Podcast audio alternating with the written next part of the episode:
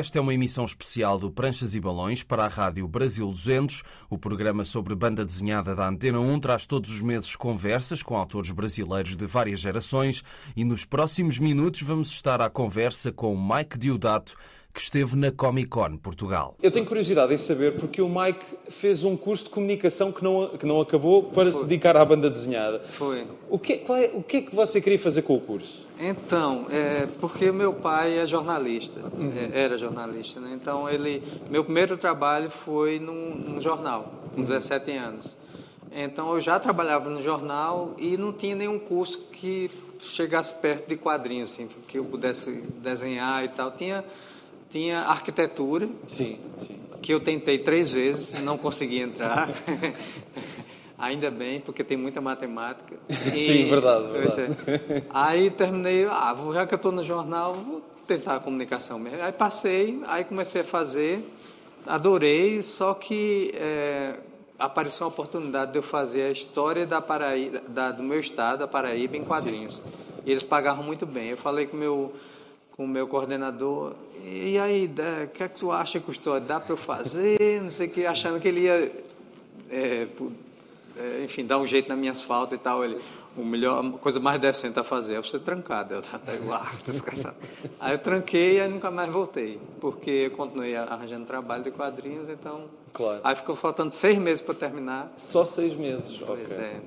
Mas eu já podia exercer a profissão. Tinha uma brecha na lei que quem já trabalhava em, em jornal podia ser jornalista. Então, eu sou jornalista. Então, mas se, se o curso tivesse acabado e o Mike não tivesse feito percurso na banda desenhada, estaria hoje a ser jornalista. Jornalista. Depois a comunicação engloba muita coisa. É, eu não, é, é melhor do que estar roubando, matando, eu estava sendo jornalista.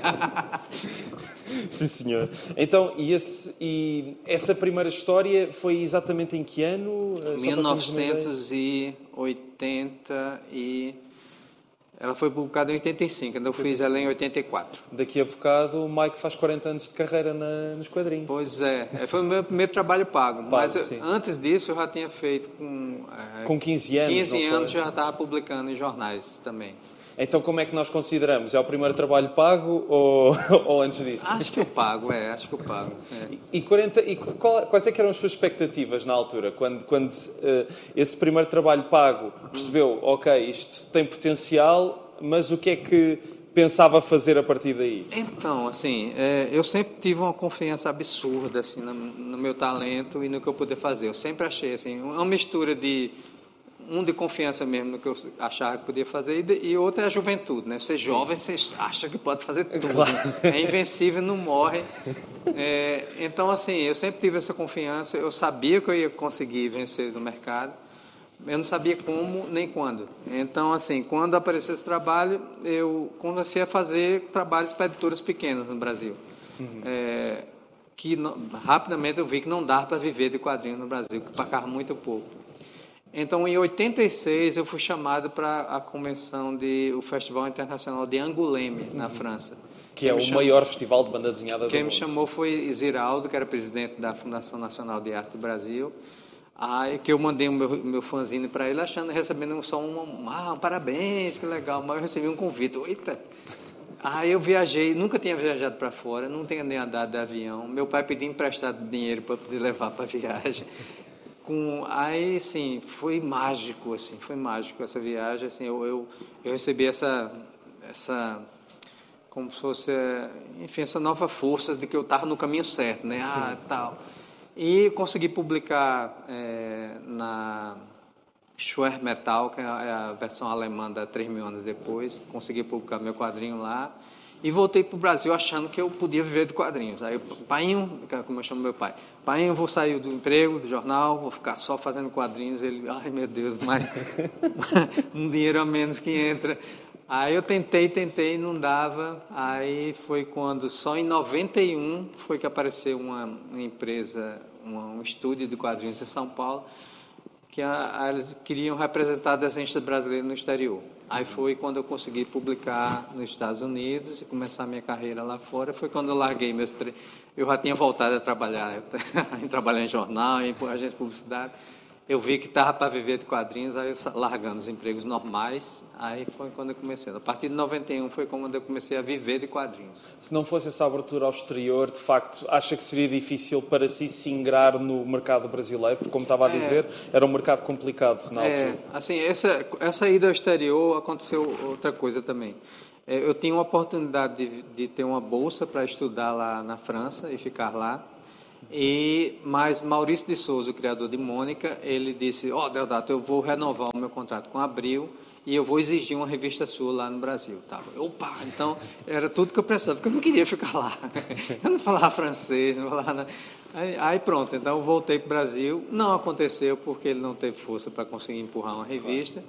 Mas graças a ele eu estou no caminho que eu estou. Então, assim, se eu tivesse ficado, talvez eu tivesse ou feito uma carreira completamente diferente, fazendo álbuns, banda desenhada, ou ou fazendo desenho no metrô para sobreviver. Isso é um bocadinho extremo, Mike. Uma dessas duas coisas. Mas e, e como é que uh, vê agora o mercado brasileiro? Porque eu de facto não o conheço uhum. muito bem, mas acho que está um bocadinho mais dinâmico agora, é, não? não, aos poucos a gente está formando o nosso mercado com as características. Eu acho que é uma mistura do mercado americano com o mercado europeu, tem um pouco de cada. Tem muita coisa boa sendo publicada, muito talento, assim, que eu não dou conta de acompanhar. É, muitas editoras, claro que a gente sofreu com a, com a pandemia, sofreu com esse governo de Bolsonaro, que ele era contra a cultura, contra a ciência, e a gente sofreu demais. O brasileiro em geral, mas principalmente a cultura. Então, a gente está saindo desse período sombrio, tanto mercado editorial como tudo. É, mas assim tem crescido, aos trancos e barrancos tem crescido e muito talento novo, assim, muita coisa boa. Está é, tá, tá se formando uma, uma característica mais de publicação de, de álbuns, uhum. é, como mercado europeu. Sim, até o Marcelo Quintanilha ganhou o FOV d'Or este uhum. ano em Angolém, portanto... Eu ganhei o Eisner. Vamos nada, estar aqui. Por nada não, mas eu ganhei o Eisner. Sim, eu sei, eu sei, eu sei. E, e, e o Ringo também. Mas... É, mas então, é, é, falando nisso, né? Isso aí foi. Eu, eu passei 24 anos na Marvel, né? Sim. Aí decidi voltar a fazer quadrinho independente depois de 24 anos, ou seja, fazer o círculo completo, né? Comecei quadrinho independente Aí, assim que eu começo, ganho um, um, prêmio desse. Então, foi que eu nunca ganharia na Marvel, porque, enfim, é um quadrinho mais consumista e tal. Mas... E é, uma, é quase uma dinâmica quase de fábrica na Marvel. É, pois é. Então, para ganhar um prêmio lá, assim, tem que ser um negócio especial e tal, enfim. Mas, então, o mercado brasileiro está tá, tá de vento em polpa, assim, está tá crescendo, apesar de, de ser tudo contra, mas a, o povo continua criando, continua enfim, talentos novos o tempo todo, editoras novas. E para conseguir agora estar neste patamar em que se pode dedicar àquilo que quer, foi mesmo preciso os anos todos na Marvel, acredito, porque é, senão... assim, há casos de gente como os, eh, Gabriel Bar e Fábio Moon, eles fizeram o caminho inverso, né? começaram independentes e tal, até que foram chamados para a Marvel, fizeram algumas coisas para a Marvel e tal, mas uhum. eles querem fazer as coisas dele. No meu caso, era o meu sonho eu, meu sonho de, de infância, é, de, de, criança, era fazer quadrinho da Marvel, fazer super-heróis. É, que aí terminou é, tendo meu sonho de adulto, que é fazer quadrinho independente, fazer quadrinho autoral. Né? Então, depois de viver 24 anos na Marvel, fazendo meu sonho de, de fazer, eu descobri que não dá para ter os dois ao mesmo tempo. Eu tentei. Eu tentei fazer um quadrinho autoral enquanto eu estava na Marvel. Aí, mas não dá, eu quase morri. Tentando. Não há tempo, não é? É, porque assim, um, um, um escritor ele consegue escrever 10, livros por mês. Assim, em, em um quadrinho, o desenhista não, né? O desenhista no máximo um.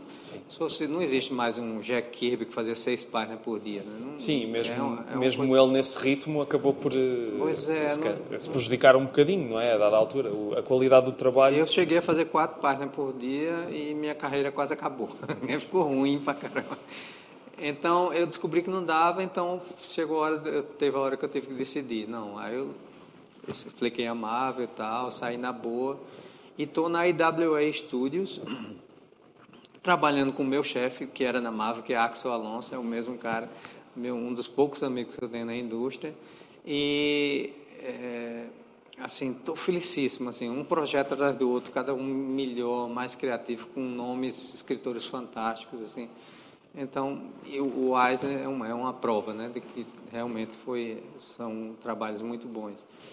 E há um Eisner para melhor publicação de humor.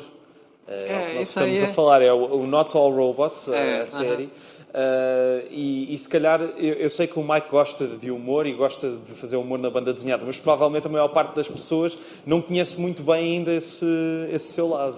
Esse, essa, essa, essa coisa do humor é, é interessante, como, como é diferente para cada país, né? Assim, porque eu realmente eu vi pouco de humor naquela série. Mas, assim, é uma coisa... Eu já eu, tenho... A gente tem... É, eu me comunico muito por e-mails com meus editores. Então, aí, aí é uma cadeia de e-mails, muita gente no, nos e-mails e a gente vai trocando. E tem coisa, ah, essa cena, quando eu mando uma página, essa cena ficou hilariante. Eu, todo mundo é mesmo, é mesmo. Eu, caramba, o que é que eu estou perdendo aqui? Então, varia muito como a cada, é, enfim, cada pessoa de cada país vê o humor. É, eu achava que não todo robô celular tem, tem aquele humor cáustico, né? tem a sátira, tem a crítica social, mas o humor mesmo eu não vi. Mas tá bom, eu aceito, não tem problema. E, e teria de, de, Lá está, o humor é uma coisa muito específica, como, como estava dizendo. E outro dos seus projetos, uh, que vi recentemente que falou dele no Facebook, no Instagram, é o New Think. Uhum. O que é que, pode-me falar um bocadinho mais sobre isso, porque esse projeto, confesso que não conheço muito bem. Então, assim, é, na verdade, o meu mais novo é Absolution, Uhum. É, Absolution é um projeto que eu é com é Peter Milligan, que é um escritor inglês, é bem cáustico, bem sarcástico também. É, e a última vez que eu trabalhei com ele foi 30 anos atrás em Electra. Então foi uma reunião assim bem legal, assim bem esperada. Eu queria até me era uma chance de eu me retratar com ele, porque eu não estava satisfeito com o que eu fiz há 30 anos atrás. Ninguém está, né? Então, é, por coincidência, é uma história de uma, de uma, de uma assassina que em busca de redenção, e, ou seja, Electra, né? Que sim, sim. enfrentando a, a, morte, né? É, tem todas essas coincidências é, no mundo pós-apocalíptico eu adoro e tal. É, e esse New Think é de Greg Hurwitz, que é um escritor de, de de, de livros sim, e, sim.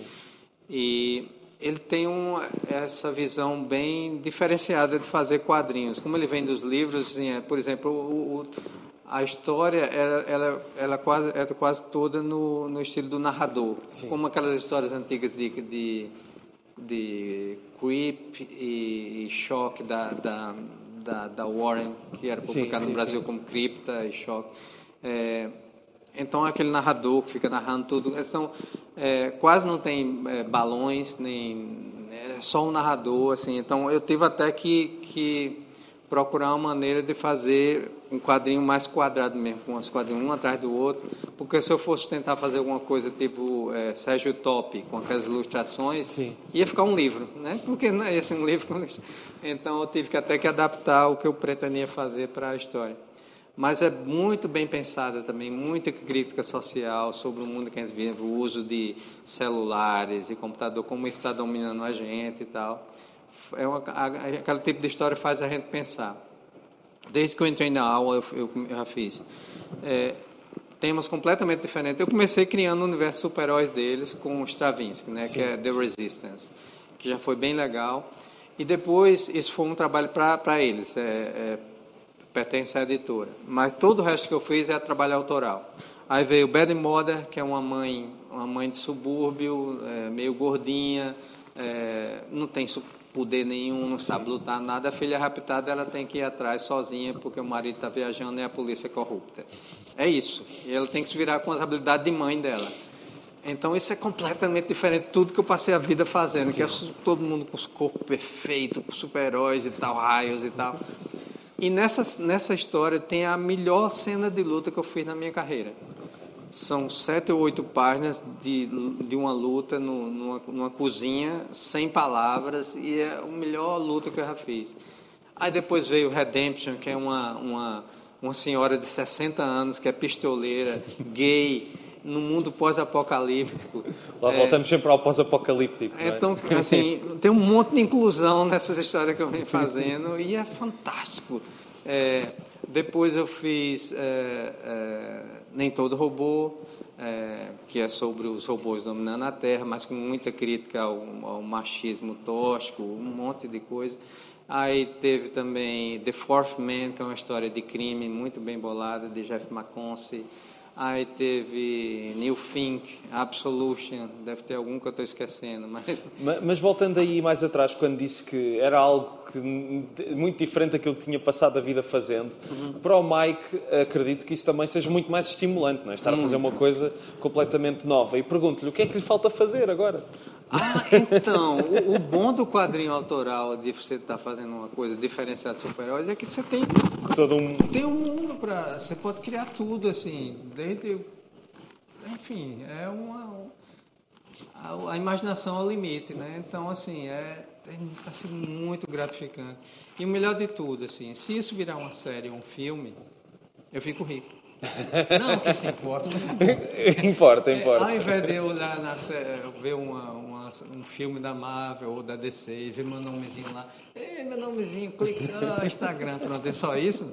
Eu vou ver meu nome e vou ver um cheque. E vai ver um cheque, é mais importante. Eu acho que é, é o sítio onde se deve ver o nome é no cheque. Pois é, então assim, tem essa, tem essa vantagem extra. Mas a satisfação de você estar fazendo uma, uma criação sua é muito boa, assim. Não que eu despreze nada que eu fiz para a Marvel DC, claro, eu adoro, claro. são meus heróis. Posso voltar algum dia, mas não tem sentimento melhor do que você estar tá fazendo o seu próprio quadrinho. Só.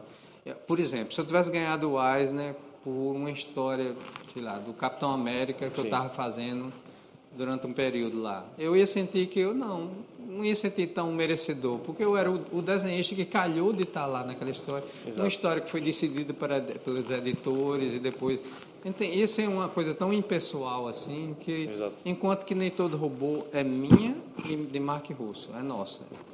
E, mas falando ainda da, da, Marvel, porque eu ontem estava aqui a falar com um autor que é o Josep Holmes, que é, que é espanhol, uhum. e ele esteve dois anos na Marvel e ele falava de que na altura uh, não gostou muito do, do ritmo e da, daquilo que estávamos a falar, da falta de tempo também. Uhum. Como é que foi no início para o Mike, para si? Como é que foi lidar com esse mundo completamente novo?